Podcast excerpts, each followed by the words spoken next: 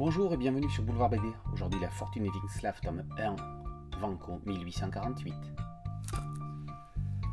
Après avoir fui l'Europe avec l'aide de Veska Stojanova, Vanko Vinslav débarque sur le nouveau continent. Ils se sont mariés sur le bateau, elle est couturière. Le bureau d'immigration leur délivre une attestation de résident.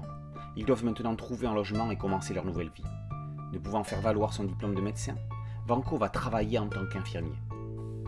Veska donne naissance à un enfant, fruit d'un viol, que Vanko considérera plus qu'elle comme son fils. Leurs destins vont marcher sur les pas de l'histoire de l'Amérique. Ayant laissé les rênes de l'Argo Winch à Eric Giacometti, Jean Van Ham se penche sur les origines de la fortune du groupe W et remonte plusieurs générations avant l'Argo, plus de 150 ans auparavant, aux sources européennes de l'arbre généalogique Winch. Van Ham utilise l'histoire pour raconter cette histoire.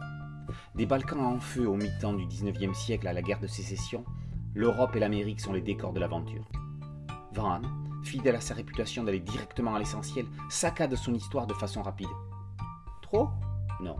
Les scènes se succèdent à un rythme effréné, comme le train de la vie qu'on ne peut pas arrêter et qui ne peut pas faire marche arrière. En 54 planches, on sait tout de la vie, non seulement de Vanko, mais aussi de ses enfants, son fils adoptif et son cadet qu'il aura avec une infirmière, fille d'un richissime marchand de whisky. Au dessin, un Philippe laisse la place à un autre. Le trait dynamique et anguleux de Philippe Franck laisse place à la ligne claire réaliste de Philippe Berthet. Jamais froid et toujours pur, son graphisme sert aussi bien les réceptions mondaines que les massacres belliqueux. Sa compagne Dominique David lui a donné un coup de main sur cet album. Leurs styles sont tellement proches qu'on le remarque à peine. C'est ce qui est remarquable, justement.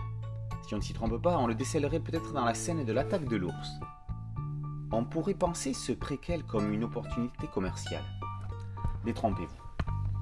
De Largo Winch, on connaissait la maison, les auteurs nous font à présent visiter les fondations dans une lecture passionnante et fluide, avec des personnages ayant chacun des défauts et des qualités, comme dans la vraie vie. En bref, avec la fortune des Vinslav, Van Ham crédibilise l'univers de Largo.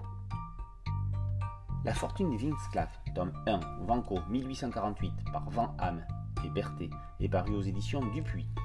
Boulevard BD, un podcast audio une chaîne YouTube. N'oubliez pas de liker, de vous abonner et d'activer la cloche de notification pour être prévenu des nouvelles chroniques. A très bientôt sur Boulevard BD. Ciao